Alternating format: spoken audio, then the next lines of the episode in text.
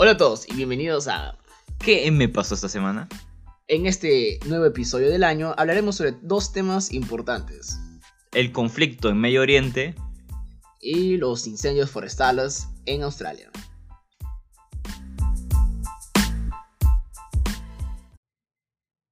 Bueno, Marco, estamos en la primera semana del 2020, calendario gregoriano, y ya dos eventos importantes eh, que comentaron.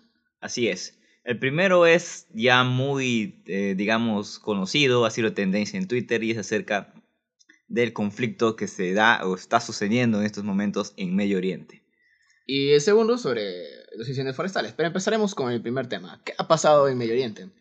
Las tensiones entre Estados Unidos e Irán se agravaron justamente después de que el gobierno de Donald Trump mató a Qasem Soleimani. Soleimani, que era el, digamos, el segundo hombre más poderoso en, en Irán. Él era un militar general de unas Fuerzas Armadas Especiales. Y muy popular en Irán, ¿cierto? Aparte de que era muy popular, exacto. Y bueno, su popularidad también era parte de que fue una de las personas claves en detener el avance del Estado Islámico en esta zona, ya que él ha entrenado, como general ha entrenado a diversas milicias en Irak y en otras partes para justamente detener el avance del Estado Islámico. Que es este grupo terrorista con el que también este, lucha Estados Unidos. Exacto, entonces de esa manera podrían haberse visto tal vez como aliados en un momento, porque estaban, tenían un, el enemigo de, de, tu enemigo es mi amigo, dicen, ¿no? Exacto. Entonces, este, peleaban, digo, tenían un mismo destino, pero ahora ya cada uno tiene intereses particulares propios. En el caso de Irán, Estados Unidos culpa, o al menos la justificación para que haya ordenado este ataque aéreo a este general, ¿cuál fue? Bueno, en primer lugar es que los hechos se trascienden el año pasado. Y es que se atacó a una base militar en la cual se encontraban tropas este, estadounidenses, en la cual murió un contratista estadounidense, un civil. También hubo un ataque con dron a una eh, petrolera en Arabia Saudita. Y también en, eh, hay algo importante en el Golfo, en el Golfo Persa, ah, también hubo ataques a, a cargueros que se les atribuía a Irán, o a lo menos a milicias que estaban financiadas o apoyadas por Irán. Así es. Pero por el momento digamos que Estados Unidos no hacía nada o no hacía una escalada de, de, mayor importancia. Algo que cambió definitivamente esta semana. Que fue que el presidente Donald Trump ordena el ataque aéreo. Lo más curioso es que lo ordena en un en espacio aéreo eh, iraquí de Irak. Okay. Cuando estaba por llegar al aeropuerto internacional de, Bagdad. Entonces, no, no actúa en un territorio, digamos, este, aislado, sino en un territorio que es... Imagínate que acá en Perú ataquen, lancen un misil aéreo cerca del aeropuerto internacional Jorge Chávez. Es, estás están atacando en tu propio territorio sin pedirte permiso. Y aparte, el presidente Trump no pidió permiso tampoco, no informó en ningún momento a su Congreso. Exacto. Entonces, eh, se ve en las noticias que justamente ya el Congreso estadounidense está pidiendo urgentemente un informe a la Casa Blanca para ver cuál es la justificación de que se haya hecho este acto. Entonces, la principal, este, el principal argumento que dice Donald Trump es que atentaba contra los intereses estadounidenses, o que planeaba o que era un enemigo Planeaba atacar a varios diplomáticos y civiles americanos. Exacto. Y antes de que lo haga, pues lo mandan a lanzan el ataque aéreo. Con un dron. Exacto. Entonces, mm, ahora se está discutiendo en Irak un tema de, de, de, para, para que las tropas estadounidenses se vayan de Irak. En el Parlamento se ha presentado. Mm. así es, y justamente eh, es tendencia, digamos, en Twitter, bueno, esa parte de Irak, o se puede ver dentro de las noticias, es que el Parlamento ya aprobó justamente esta, esta iniciativa en la cual se tendría que ir este, tropas extranjeras de, de Irak. Recordemos que Estados Unidos tuvo una guerra con Irak, en que básicamente destronaron a su gobierno, que bajo de Saddam Hussein bajo la excusa de que después del ataque, que el ataque a las Torres Gemelas fue orquestado o financiado por, por Saddam Hussein y que tenían armas de destrucción masiva, o sea, este, ya armas de nucleares. Pero cuando llegan a Irak, eh, invaden Irak, derrocan el gobierno, no hay ningún arma. y siguen hasta el día de hoy ahí. Y la región en realidad está desestabilizada, o al menos el país. Y muchas fuerzas que fueron entrenadas justamente por Irán con el general Soleimani son los que mantienen la estabilidad de Irak. Así que la influencia de esta persona eh, de- de- que acaban de matar era muy, muy fuerte en toda la región. No solamente ahí, también en Siria, eh, que apoyó a, a la, a la- al régimen, digamos, oficial, podríamos decirlo, de. Siria, también acá en Irak, en esta televisión, y también incluso en Yemen se está hablando de que ha estado apoyando y entrenando tropas. Entonces, vemos todo este panorama, y ahora, ¿qué sigue? ¿Una tercera guerra mundial? Bueno, eh, hasta ahora eh, se ha podido ver que, bueno, los países más importantes son más influyentes, cómo es que la ONU se ha podido pronunciar, eh, cómo es que, por ejemplo, Gran Bretaña mandaba buques de guerra para tratar de defender Está mandando. Ahora, No, exacto, ¿no? O cómo es que eh, Italia también hizo un pronunciamiento. eh, bueno, la ONU que eh, este, hace, bueno, tres, dos horas atrás este, hacía mención, bueno, grabando este podcast, hacía mención de que se convocó una reunión de emergencia para justamente tratar este asunto. Y bueno, por otro lado, China que hace un pronunciamiento pidiendo a Estados Unidos que por favor no abuse de la fuerza. Y bueno, hasta el momento, digamos, se podría, no, no se estaría, no estaría de todo claro hablar de una tercera guerra mundial. sí, a, lo- a lo menos eh, Irán también goza de una posición eh, geoestratégica. Si ven el mapa, hay lo que se llama el Golfo, el. Golfo Pérsico y el Canal de Suez, Exacto. donde pasan los, los, los buques petroleros. Y, esa, y hay un estrecho pequeño que justamente lo domina Irán. Y por eso están usando ahora que. est- Están diciendo para que lo- Inglaterra, sus buques petroleros, sean escoltados por buques de la Marina, para que Ujú. no, no los ataquen. Pero, hablando de Tercera Guerra Mundial, eh, no, no, no, no, a lo menos desde mi punto de perspectiva no va a pasar, porque necesitas poderes militares grandes. Y en este caso los poderes militares grandes que existen en el mundo básicamente son tres. Tienes a. Estados Unidos, tienes a. China y tienes a Rusia. Em, hay que recordar que Irán es una república o un país, una nación em, básicamente teocrática o con una teocracia. El líder supremo también es el líder religioso Exacto.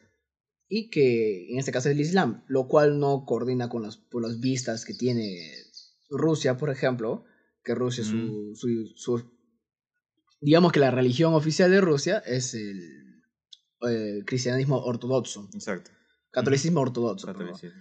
Y, y de China es, es un país que no quiere tener eh, Ninguna religión. ninguna religión, o sea, la- la- porque es este, un estado comunista.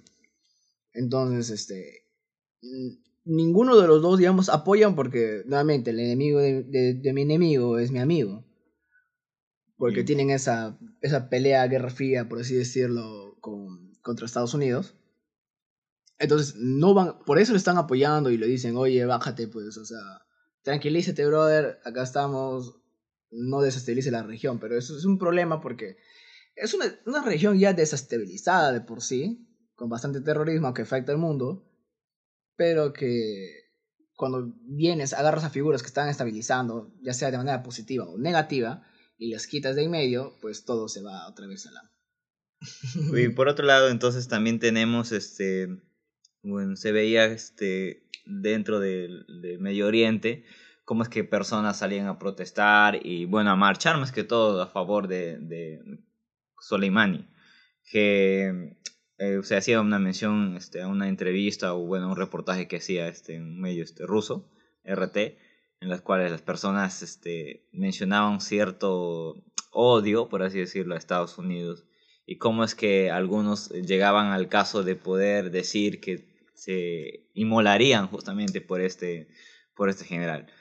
Eh, y este miedo a que pueda haber, digamos, no ataques grandes, pero sí como haber, ha venido sucediendo, digamos, años anteriores en que personas se pueden inmolar o, o, o, terroristas, ¿no? Eh, es que en Nueva York o en Estados Unidos en general la seguridad ha aumentado, la seguridad en los aeropuertos. Algo que no habíamos estado comentando también era que Irán estaba en problemas internos. ¿De qué, de qué tipo?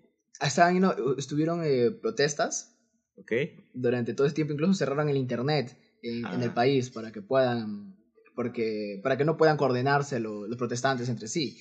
Incluso estaban hablando de un este, estaba hablando de que se iba a derrocar a la Ayatollah, que es el jefe supremo de, del país. Sin embargo, a través de esto, las protestas se van a acabar y van a unirse todo porque se unen frente a un enemigo común, que sería en este caso la figura del imperialismo norteamericano. Exacto. Por otro lado, hablando justamente de Estados Unidos y cómo es que Donald Trump, que justamente es acá el personaje este, controversial, es que él desde el mayo del, año 2018 había roto relaciones justamente con este país y todos, todo este tiempo las cosas se mantenían, digamos, un poco tibias y no tan tensas. Entonces, sucede ahora que, bueno, después de este ataque, si bien es cierto, Donald Trump dijo que no quiere entrar en guerra con nadie, pero sin embargo estaría listo para afrontar cualquier este evento que pueda iniciar Irán, en el cual también mencionó que tenía 52 puntos en mira eh, ah, Irán. Ah, sí, sí, este, este, un tweet, sacó un tweet diciendo eso, que, que fue criticado porque esos 52 puntos, dijo, o sea, no eran 52 puntos militares, sino eran culturales e históricos para Irán. En otras palabras, estamos hablando de terrorismo cultural, porque era para destrozar o digamos, destruir espacios este, este, arqueológicos, culturales, lo cual es algo totalmente estúpido que está diciendo esta persona. O sea, eh, es más, eso está como catalogado como crimen de guerra, incluso destruir sitios, este, a propósito, sitios culturales, lo cual lo hizo el Estado Islámico. El Estado Islámico destruyó sitios culturales en toda esta región, em, sitios que tenían eh, miles de años de antigüedad, simplemente lo destruyen porque no es parte de su, de su narrativa ideológica. Y, está, y, dice que el presidente de, de, la nación más influyente del mundo está, haciendo está escribiendo un tweet en el que habla sobre eso. Estamos hablando de una persona que es totalmente estúpida. De verdad, honestamente. Y bueno, asimismo, eh, eh, Pompeo, que es el ministro. El secretario. Secretario. Hacía, hacía mención de que existen matones en esa parte de, de, de la región. Y bueno, eh, luego se da el caso de que el Parlamento iraquí, en todo caso, Estados Unidos o Norteamérica debería ser declarado como un enemigo potencial. Es decir, gritaban dentro del Parlamento como que muerte a Norteamérica, muerte a Norteamérica y bueno, es un discurso ya que como mencionábamos ya es parte de la corriente del Medio Oriente contra un enemigo que es Estados Unidos. Y hay que ahondar en lo que habías comentado antes de que el Parlamento iraquí ya aprobó la resolución que le dice al gobierno que ponga fin a la presencia de tropas extranjeras en Irak y que se asegure de que no usen su tierra, aire y agua por ningún motivo. En otras palabras, están votando la región. Exacto. Y bueno, leí un comentario en internet que me pareció un poco gracioso que decía, bueno, al menos tenemos el apoyo de nuestros aliados kurdos en la región. Ah, cierto, los hemos olvidado. O sea, para que vean que en realidad todo cuenta. Exacto. Eh, todo, cuenta en este juego. Si quieres hacer un juego de geopolítica, si te quieres meter en esto, todo cuenta, toda acción cuenta en otras partes. Eh, eh, los kurdos eran importantes aliados y ahora que, que, Estados Unidos básicamente los abandonó a la, a la suerte de los turcos, pues ahora este, ya no creo que estén tan ansiosos de, de apoyarlos como antes lo hicieron durante años. Lo apoyaron. Entonces, asu, esto es complicadísimo, pero, sin, pero no, no es, imposible que haya una tercera guerra mundial debido a esto, por el tema de que los poderes grandes no están, metidos netamente en la zona, lo cual no ocurrió durante, la Segunda Guerra Mundial, que estaban todos en un solo continente. Durante la Primera y Segunda Guerra Mundial todos estaban en un solo continente y estaban atacados directamente.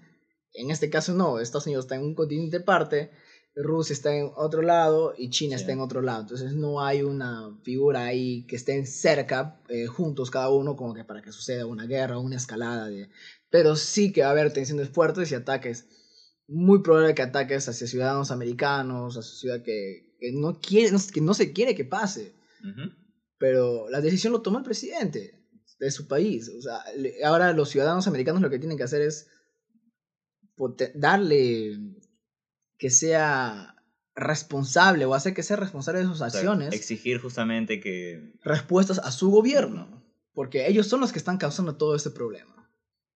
Y por otro lado también tenemos, y era una entrevista que no sé si la traducción era buena o era cierto, y es que hablaba este, Vladimir Putin acerca de que si esto desencadenaría justamente una tercera guerra mundial, y mencionaba justamente el hecho de que después de la segunda guerra mundial, después de, de digamos, la guerra fría, los, ah, la relatividad de paz en el mundo, por así decirlo, eh, no ha desencadenado un hecho más grande justamente porque eh, el enemigo, los las potencias más grandes, eh, bueno, tienen miedo a, a autodestruirse a sí mismos. Entonces, justamente, eh, en la actualidad todo funciona con aliados estratégicos. Entonces, tratar de convencer o tratar de que todos estén en una sola línea de dos contra dos o, los actores sería totalmente complicado en la actualidad. Claro, el mayor comprador de Estados Unidos es China. Y viceversa. O sea, son, son aliados comerciales. a-. Aunque están peleando en una guerra comercial. Pero sin embargo, a- aún así, eh, Estados Unidos compra más de China.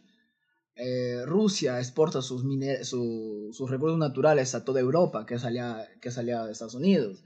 Tenemos justamente ahí el tema de... Ah, es un, es un loquerío, es un loquerío, pero no, no se preocupen chicos, no van a ir a, a hacer sus bailes de Fortnite en, el- en el Medio Oriente, Lo de Free Fire. no van a hacer Free Fire, no van a bailar como, no van a cantar este, jugando Free Fire, jugando Free Fire en, en Irán, no van a venir acá, a pesar de que tiene una gran escalada armament- armamentística. Irán no. Lo más probable es que descienda en esto en un ataque de guerra de guerrillas, atacando bases americanas, norteamericanas, y que Estados Unidos pueda perder el favor porque ha usado el territorio de Irak de una manera, digamos, muy conchuda. Exacto. O sea, que ataquen, como de donde sea que estás escuchando, ¿cómo te sentirías si una nación ataque dentro de tu propia nación en un punto céntrico y sin decir, sin decir nada? No ha mandado ningún aviso al gobierno, simplemente atacó y listo, nada más. Está haciendo lo que, lo que esa nación quiere, entonces hay un descontento por esa parte.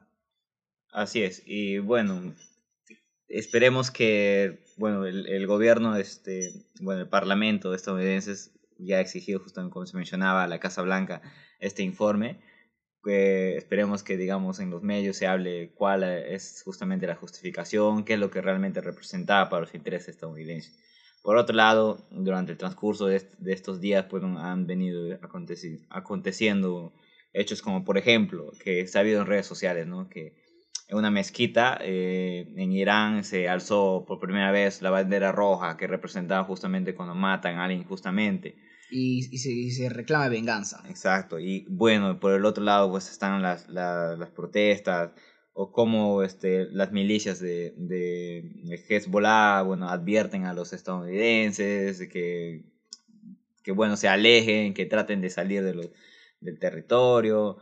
Y por otro lado, hay algo también que mencionar, es que después de la muerte de Soleimani ha habido sí ataques. Eh, por ejemplo, eh, se mencionaba que se reportaban al menos dos este, o tres civiles heridos después de que dos cohetes habían impactado muy cerca de la embajada de Estados Unidos en Bagdad, que es justamente hace un día. Eh, después, este, noticias como, por ejemplo, varios helicópteros estadounidenses sobrevolaban este, la zona verde de Bagdad tras la caída de cinco cohetes en la ciudad. Y con, bueno, ¿no? Es- son ataques en, en esta parte de Medio Oriente que es, eh, son, digamos, todavía pequeños, pero lamentamos, lamentamos grandemente justamente las muertes de esas personas que no tienen nada que ver en un conflicto que es desencadena- desencadenado por alguien Que tan y que vive irresponsable. y que vive justamente a miles de kilómetros de distancia. Y ese sería un poco nuestro análisis que estamos haciendo sobre la situación en el Medio Oriente.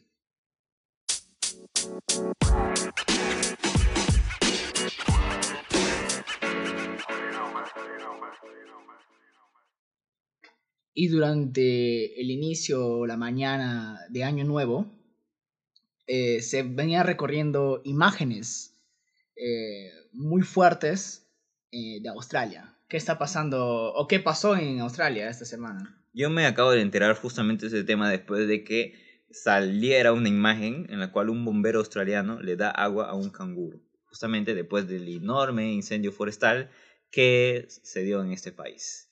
Ah, una imagen que a mí me pareció un poco este, bien impactante es en un pueblo de, de Australia, eh, Malacusa, si es que no me equivoco su nombre, que en pleno día eh, las personas estaban refugiando en la playa, habían subido los botes, habían subido a botes para que se refugien y se y, y todo el ambiente es rojo y oscurecido, a pesar de que está en de día. en día.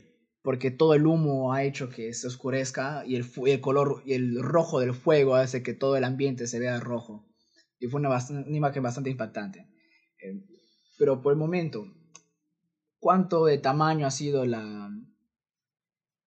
¿Cuál ha sido la magnitud de, de este incendio? Bueno, desde septiembre se, se, hace mención de que se han quemado más de 6 millones de hectáreas, el doble de tamaño que tiene este, el país de Bélgica, en comparación a los casi 2.5 millones de hectáreas que se convirtieron en humo justamente también en un incendio similar en Amazonas. Eh, los incendios también este, de 2018, como por ejemplo en California, que habían, que habían desencadenado este, en la destrucción de 800.000 hectáreas, que bueno, a comparación con, con, este evento en Australia, pues es, es, desastroso para el medio ambiente. Muchísimo más. Aunque no hay más muertos, o sea, no queríamos que haya más muertos tampoco, solamente hubo 20, eh, al menos indican 24 muertos, de los cuales 17 eh, están en el estado de Nueva, Gales del Sur, que es justamente el estado más, más poblado.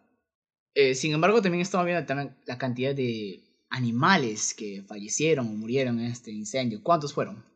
Bueno, la diversidad biológica se ha visto grandemente afectada y alrededor de 480 millones de animales muertos sería la cifra en este gran incendio pues, que se da en Australia. Y una evaluación, bueno, se dice que es, eh, evaluando es que es la cifra considerablemente muy alta que se da en este desastre ambiental. Y este suceso, pues en realidad nos hace pensar mucho sobre el tema del cambio climático, ya que aunque normalmente los incendios son, los incendios eh, forestales en Australia son comunes, este año, digamos que se pasó, ¿no?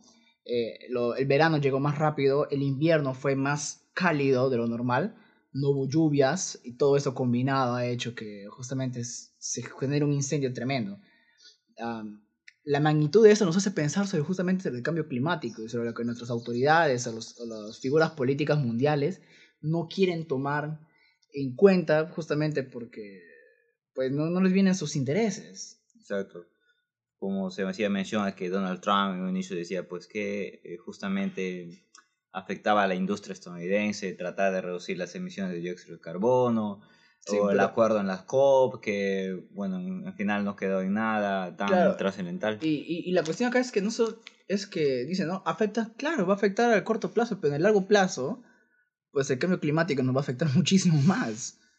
O sea, estamos hablando de que cada vez los años, los años más calurosos se están registrando justamente en estas épocas y los años más y los periodos más fríos, porque el cambio climático no solamente se habla del calentamiento global, sino que también manda al extremo lo, el, clima. Tanto, o sea, los calurosos hace más caluroso, los fríos hace más frío. Y hablamos de que hay mayor cantidad de tormentas, mayor cantidad de huracanes, o sea, mayor. El descongelamiento de los, del de los polos, está, del polo norte es cada vez mayor.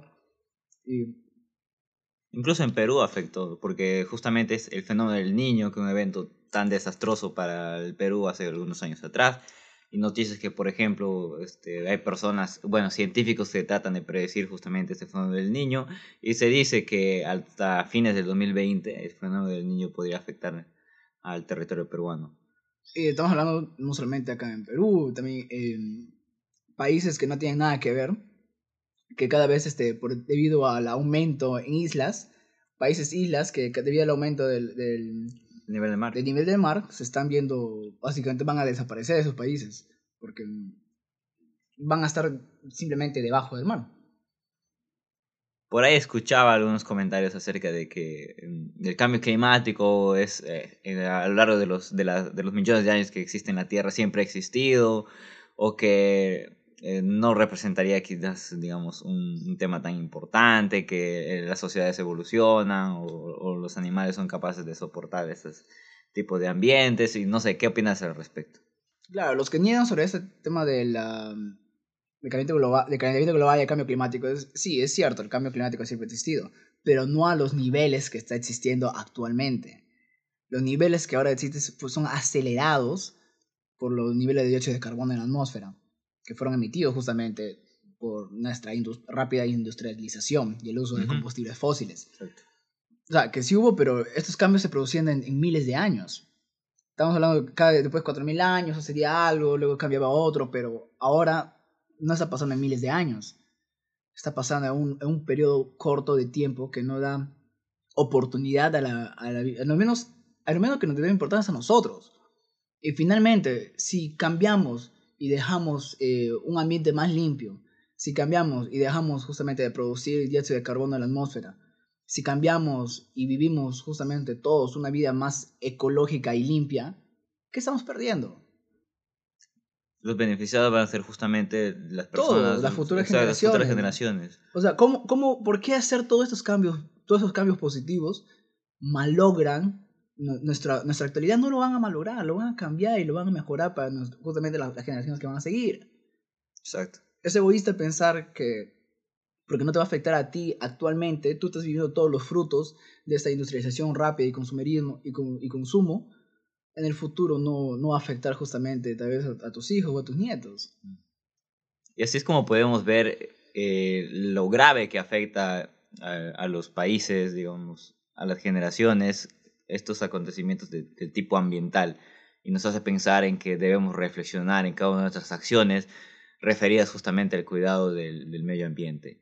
Quizás siendo un poco más este, amigables con la naturaleza, siendo más ecológicos, tratando de reducir, eh, digamos, la, el, el, botar los desperdicios, tratar de buscar nuevas formas de, de usar este plástico.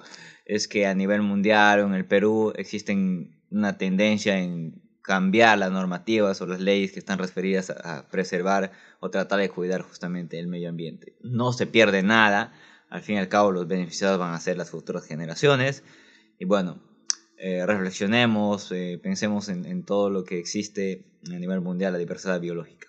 Así que cuidemos el planeta y sé más ecoamigable.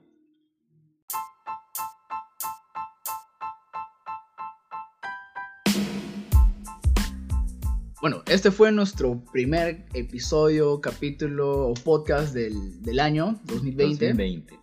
Tratamos de empezar con, digamos, más ganas, tratar de darles justamente un contenido mucho mejor y bueno, pedirles que siempre estén al tanto cuando subimos alguna actualización de nuestro episodio. Sí, y bueno, entonces nos pueden escuchar en todas en, donde, en las plataformas más populares. Estamos en Spotify, estamos en Anchor. Estamos en Anchor, en, Apple Podcast, en Google Podcast. O sea, estamos en los. En donde escuches tu podcast, ahí estamos. Exacto. Eh, bueno, estamos en las redes sociales, justamente estamos en Facebook como ¿Qué me pasó esta semana? Estamos en Instagram como arroba Q me pasó esta semana. Esperemos que estén compartiendo o estén al tanto de, de las noticias que es justamente la intención de este podcast.